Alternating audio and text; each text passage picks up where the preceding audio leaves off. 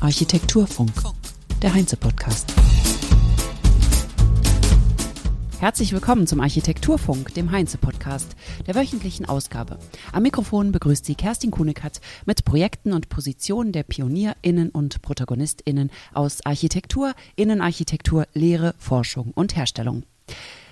Wie in der letzten Episode mit Stefan Marending von Baumschlager Eberle angekündigt, machen wir einen geografischen Sprung von Vorarlberg in den hohen europäischen Norden, wo Snøhetta Projekte realisieren. Die hier zu hörenden Zitate stammen aus dem Vortrag Arctic Nordic Alpine Dialog mit der Landschaft von Jette Hopp, den sie bei der Heinz Architektur Virtuell 1 im Juli 2020 gehalten hat. Der Titel bezieht sich auf die gleichnamige Ausstellung, die kurz zuvor im Aedes Architekturforum in Berlin zu sehen war und die sich mit zeitgenössischer Architektur in gefährdeten Naturlandschaften und den Auswirkungen baulicher Interventionen auf diese auseinandersetzt. Den kompletten Vortrag können Sie unter www.heinze.de slash service slash Mediathek anschauen. Und worum geht es bei Snøhetta? Unsere Herangehensweise allgemein ist ja, dass wir Architektur als gebaute Landschaft verstehen und die Projekte sozusagen, die in der Ausstellung gezeichnet, da geht es auch um Landschaft, also um Intervention in bedrohter Landschaft, in gefährdeter Landschaft und wie man sozusagen mit architektonischen äh, Interventionen auch schützend äh, äh, vorgehen kann in solchen, in solchen Kontexten.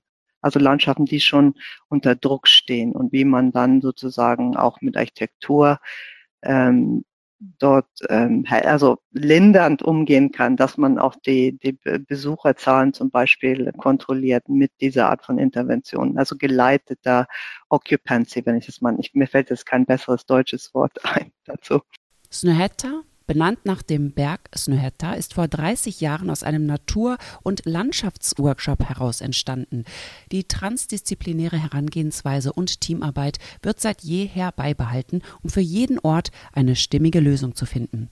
Warum ist die Architektur in der Landschaft für Snøhetta so wichtig und was hat das mit der urbanen Landschaft zu tun? Für viele Menschen ist die Peripherie ins Zentrum des Interesses gerückt und das sehen wir ganz viel auch besonders im nordischen ähm, und im alpinen Raum, dass die Natur sowas wie ein Sinnträger geworden ist.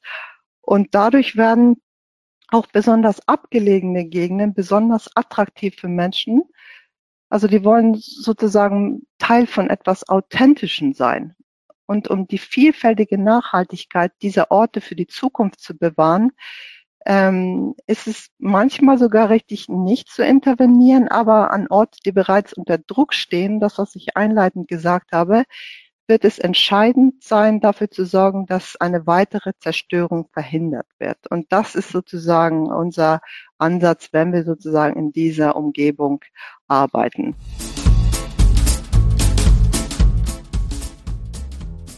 Als erstes geht es in die Arktis.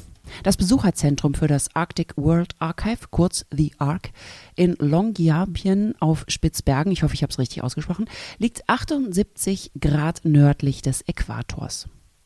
Dort lagern in einem ehemaligen Bergwerkstollen seit 2007 in der Svalbard Global Seed Vault Saatkörner aus der ganzen Welt, derzeit rund 4,5 Millionen Samenproben, die ein Backup für unsere Pflanzenarten darstellen.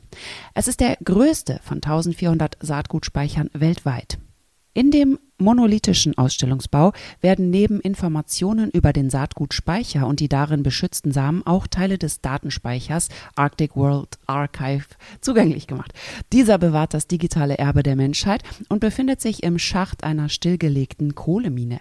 Neben Software sind hier Kopien von bedeutenden Kulturgütern archiviert, die auch in The Ark ausgestellt werden. Zum Beispiel handelt es sich dabei um Kunst von Edward Munch, 1500 Jahre alte Manuskripte aus dem Vatikan oder Aufnahmen der brasilianischen Fußballerlegende Pelé. The Ark besteht aus zwei getrennten Elementen, die sich in Form und Material unterscheiden. Das Eingangsgebäude ist ein Quader, der mit Holz und dunklem Glas verkleidet ist und auf Pfählen steht, damit der darunterliegende Permafrostboden nicht taut. Der Zugang zur Ausstellung erfolgt über eine Glasbrücke, die einen Blick in die Landschaft erlaubt und zu dem introvertierten Ausstellungsgebäude führt, das einen Zeremonieraum aus hellem Holz beherbergt. In dessen Herzstück steht die Nachbildung eines großen Baumes, der die auf Spitzbergen befindliche Vegetation darstellt, also äh, be damals befindliche, mit Blattfossilien, die mehr als 200 Millionen Jahre alt sind. Weitere Informationen zu dem Projekt finden Sie auf snöhetta.com. Als Beispiel für die nordischen Projekte zeigt Jette Hopp zunächst nicht ein physisches Projekt, wie sie es nennt, sondern eine visuelle Identität für die norwegischen Nationalparks, von denen es 44 an der Zahl gibt in Norwegen. Snøhetta haben hier unter anderem Portale entworfen, die den Übergang zwischen Kultur und schätzenswertem Naturraum markiert. Unser Design zielt darauf ab, diesen Übergang äh, darzustellen. Also es gibt, ähm, also der, die Natur hat einen wichtigen Platz in der Seele aller Norweger. Also die Freude, einen Berg zu besteigen, das Jedermannsrecht, äh, was es ja erlaubt, sich frei in der Natur zu bewegen. Und die visuelle Identität ist auf dem Konzept eines Portals aufgebaut. Also ein Portal ist sowas wie ein Eingang äh, oder ein Tor, das ein Übergang zwischen zwei Dimensionen äh, symbolisiert, das durchqueren zwischen dem Kultivierten und dem Natürlichen. Also es soll einem bewusst werden, es geht hier auch um, dass man natürlich sich frei bewegen kann, aber auch um den Schutz für äh, die nächsten Generationen. Also dies, deshalb das Symbol des Portales. Um nachhaltigen Tourismus geht es beim Powerhouse Hotel am Gletscher Swart Isen das Snøhetta mit der Powerhouse Allianz verwirklicht haben. Das Haus soll mehr Energie produzieren, als es für Aufbau, Betrieb und Wiederabbau benötigt. Die graue Energie aller verwendeter Materialien ist mit eingerechnet. Das Haus muss also Energie produzieren.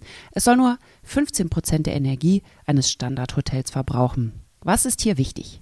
Was ist also wichtig bei dieser Art der Projektentwicklung, ist ja, dass wir uns natürlich wie bei allen anderen Projekten auch ganz klar mit den ähm, kontextuellen ähm, Beziehungen auseinandersetzen. Also was gibt es vor Ort?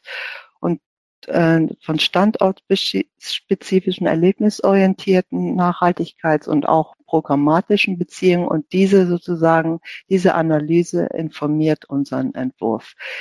Das ist ein Standort, das muss man sich vor, so vorstellen, da gibt es nichts, keine Infrastruktur, sodass auch in, in unserer sozusagen Entwicklung auch der ganzen Trans Transportbedingungen mit berücksichtigt äh, wurden. Also die Fährverbindung, es gibt da keine Straßen, auch die, der nachhaltige Transport ist Teil, Teil der Energie, energetischen Betrachtung. Und wenn man sich sozusagen mit so einem Standort beschäftigt, haben wir auch Inspiration gesucht von äh, Lebewesen, die sich zum Teil im Wasser als auch an, an Land äh, leben, so wie der Krebs hier.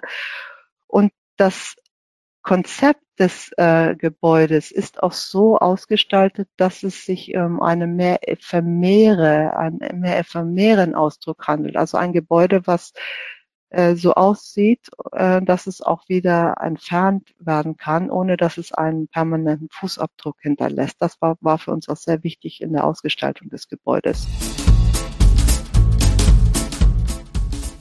Ein weiteres und auch relativ bekanntes Projekt ist der Rentierobservationspavillon, den die norwegische Rentiergesellschaft bei Snøhetta in Auftrag gegeben hat. Es steht oder der Pavillon steht am Fuße des Berges Snøhetta und ist eines der kleinsten öffentlichen Gebäude des Büros. Jette Hopp spricht hier von der Verräumlichung des Jedermannsrecht ohne Schlüssel für jeden 24 Stunden, sieben Tage die Woche zugänglich. Ein Schutzrahmen für den Menschen, der hier wirkt, als sei er das Ausstellungsobjekt und nicht die zu observierenden Tiere. Die Zeit erlaubt mir jetzt nicht alle Projekte zu nennen, die Jette Hopp in ihrem Vortrag erwähnt hat.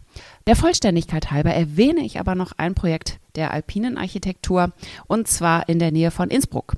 Dort steht eine Reihe von zehn architektonischen Elementen, entlang des Panoramaweges Innsbrucker Nordkette. Das ist die südlichste Gebirgskette im Karwendel, nördlich der Tiroler Stadt Innsbruck. Die Stadtseilbahn bringt Besucher vom Zentrum der Stadt 2000 Meter nach oben, wo der Panoramaweg mit einem Höhenunterschied von nur 150 Metern zum Spazierengehen einlädt. Und hier haben wir diese unterschiedlichen kleinen äh, subtilen architektonischen Eingriffe ähm, gestaltet, die nahtlos äh, in diese spektakuläre Landschaft äh, eingebettet sind und den Besucherinnen und Besuchern die Möglichkeit bieten, äh, diese fantastischen Aussichten der alpinen Landschaft aus den verschiedenen Perspektiven zu erleben.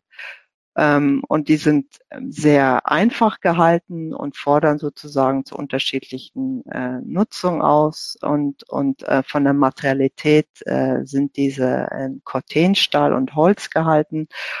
Ähm, und man kann hier sozusagen auch diese auf ganz unterschiedliche Art und Weise nutzen zur Erholung ähm, und hier als Aussichtspunkt ähm, und man hat hier das Gefühl, dass man über diesen Metallrost fast über der Landschaft schwebt. Und was auch ähm, interessant ist, wir haben ähm, mit Professor Jannik, einem Wittgenstein-Stipendiaten, zusammengearbeitet, hier Zitate von Wittgenstein auszuwählen, der sozusagen, äh, dass man äh, sozusagen über diese Zitate auch in ein Reflektieren kommt über die äh, unterschiedlichen Aspekte der Landschaft.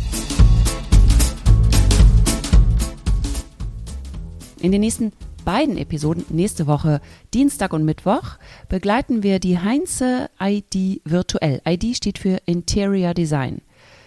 Die Chefredakteurin der Designplattform Baunetz Interior Design, Maybrit Frank Grosse, und der Architekt und Hochschullehrer Professor Carsten Wieworra laden Sie ein zu den Online-Seminaren, die auch als Fortbildung anerkannt werden. Zu Gast werden sein Matteo Thun mit einem Vortrag unter dem Titel Healing Architecture. Lauren Tui Otto von Kind zu Berlin über das User Spectrum. Es wird einen Talk geben mit Sandra Bruns, Fabian Freitag, Pia A. Döll über Trends im Interior. Ist weniger mehr es wird einen weiteren Talk geben am Mittwoch mit Kim Leroux, Michael Blusch und Karl Frederik Scholz, Claudia de Winter über hybride Räume, Perspektiven für eine nachhaltige Architektur und, und, und. Schauen Sie sich das Programm an. Anmelden können Sie sich kostenlos unter www.heinze.de slash baunetz-id-virtuell. Alle Episoden des Podcasts finden Sie unter www.heinze.de slash service slash podcast. Jetzt ist aber genug mit Website-Adressen. Ich bedanke mich fürs Zuhören und freue mich, wenn Sie bei den nächsten beiden Episoden wieder dabei sind, die die wichtigsten Gedanken des Tages zusammenfassen. Diesmal der Baunetz ID virtuell. Machen Sie es gut. Auf Wiederhören und bis nächste Woche, sagt Kerstin Kuhnekant. Architektur Funk.